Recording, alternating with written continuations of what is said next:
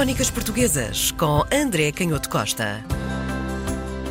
Crónicas Portuguesas com o nosso André Canhoto Costa. André, hoje uh, mantemos o tema dos descobrimentos. Até onde nos leva? Uh, continuamos no século XV? Sim, hoje continuamos no século XV e vamos ao lado mais difícil de, dos descobrimentos, mas uhum. também a uma dimensão que nos permite contextualizar. E contextualizar não é nem desculpar, nem obviamente branquear, mas é tentar um, compreender, e quando eu digo compreender, também não se trata de eh, menorizar o sofrimento, antes pelo contrário. Vamos ver uma crónica que, apesar de ser uma crónica que faz, de alguma forma, também o elogio da vida do infante do Henrique e, obviamente, hum. da, da trajetória que que os navegadores uh, saídos de Lisboa e de Lagos vão fazer ao longo da costa africana no século XV, hum. uh, é uma crónica que relata o primeiro desembarque de pessoas escravizadas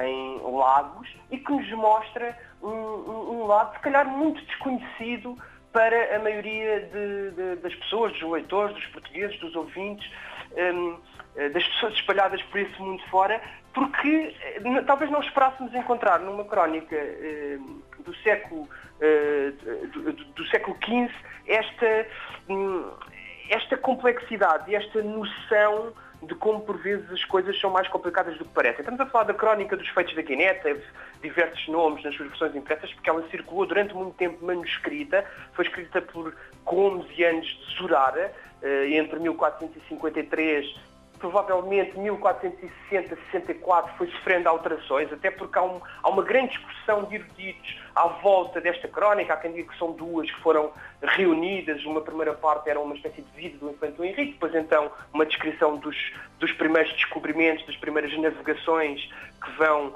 um, que vão conseguindo contornar a costa africana, passando o bujador mais para sul. Uh, há quem diga que é logo um texto único e que foi baseado numa crónica que será perdido de um tal Afonso Cerveira. Mas sobre, sobre estas coisas não há muitas certezas. Aliás, estamos a falar hum. de um texto e de uma época que não tinha a mesma noção de rigor que nós temos. Aliás, o historiador Eduardo Leite, por exemplo, encontra na crónica quatro datas para o mesmo evento, para a passagem do Cabo do Bujador. 1419, 1421, 1422 e 1424. Assim é difícil. Significa que o, que o Gomes, de durar que está a escrever ao longo de muitos anos, provavelmente não foi consultar aquilo que já tinha dito e até recebendo informações, se calhar, contraditórias, fez aqui um bocadinho de confusão e, portanto, hum. uh, temos quatro datas diferentes. diferentes. E será a primeira crónica que retrata ou aborda a escravatura?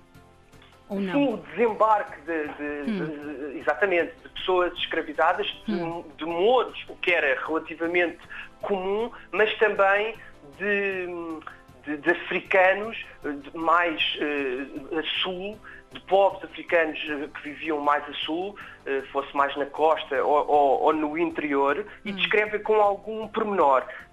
As, descrições não são fáceis e isso tem gerado alguma, alguma, alguma dificuldade de interpretação. E é curioso uhum. que logo na época o Damião de Góis, por exemplo, não gostava do estilo do Gomesianos de Zurara, porque achava que ele utilizava muitas metáforas, muitas figuras de estilo, uh, compunha demasiado o discurso e isso de facto obscurece a história e não deixava de ter uma certa razão, o Damião de Góis. O João de Barros, por outro lado, um grande historiador também do século XVI, um, já tinha maior simpatia por este por esta uh, escrita um pouco mais ornamentada, mais uh, a caminho de um barroco.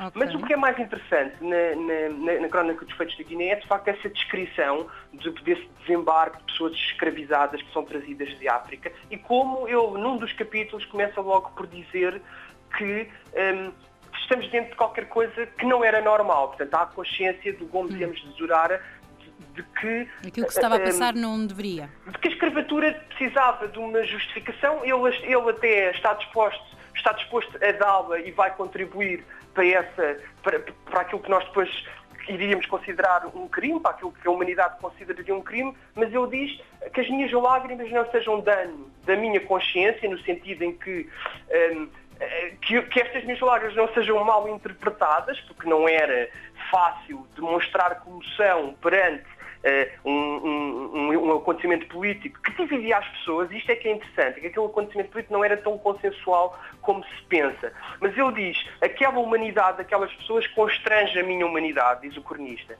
e diz que se até os animais que têm um bestial sentir nos seus naturais instintos conhecem os danos que são feitos aos seus semelhantes, como é que a minha humana natureza, vendo diante dos meus olhos estas pessoas, que sendo da mesma geração dos filhos de Adão, não se há de comover.